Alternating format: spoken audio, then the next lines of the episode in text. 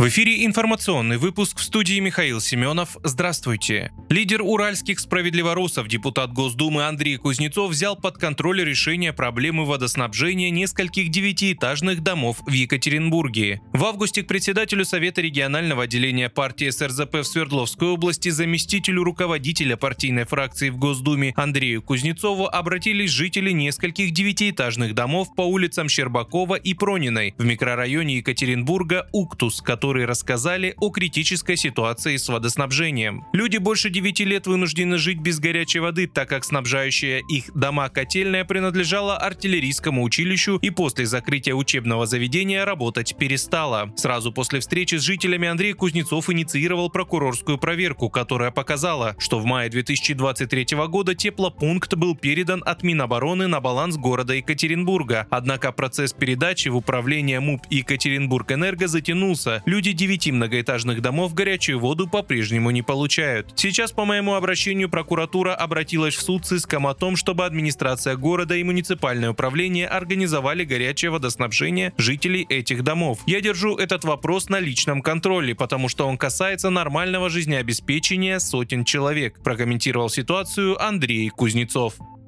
Президент Российской Федерации Владимир Путин заявил в интервью Центральному телевидению Китая, что вооруженные силы Украины не добились никаких результатов в ходе их контрнаступления, но понесли огромные потери. Соответствующее интервью глава государства дал в преддверии своей поездки в Китайскую Народную Республику. Накануне Путин в интервью заявил, что контрнаступление ВСУ полностью провалилось, хотя Украина и готовится наступать на некоторых участках фронта. Вооруженные силы России, как отметил президент, знают о планах ВСУ, уверенно обороняют обороняются и занимают выгодные позиции. Украинское контрнаступление, как заявляли в Министерстве обороны России, началось 4 июня этого года.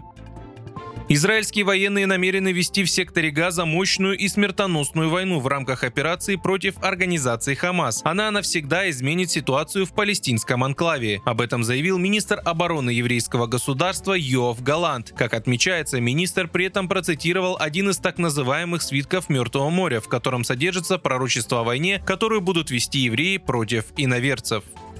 Россельхознадзор временно ограничит импорт рыбы и морепродуктов из Японии, присоединившись к ограничительным мерам КНР в отношении импорта японских морепродуктов. Сообщение об этом опубликовано на сайте ведомства. По данным ведомства, ограничения на импорт вводятся с 16 октября. В ведомстве пояснили, что ограничения будут действовать, пока Япония не предоставит исчерпывающую информацию, необходимую для подтверждения безопасности продуктов водного промысла. Вы слушали информационный выпуск. Оставайтесь на справедливом радио.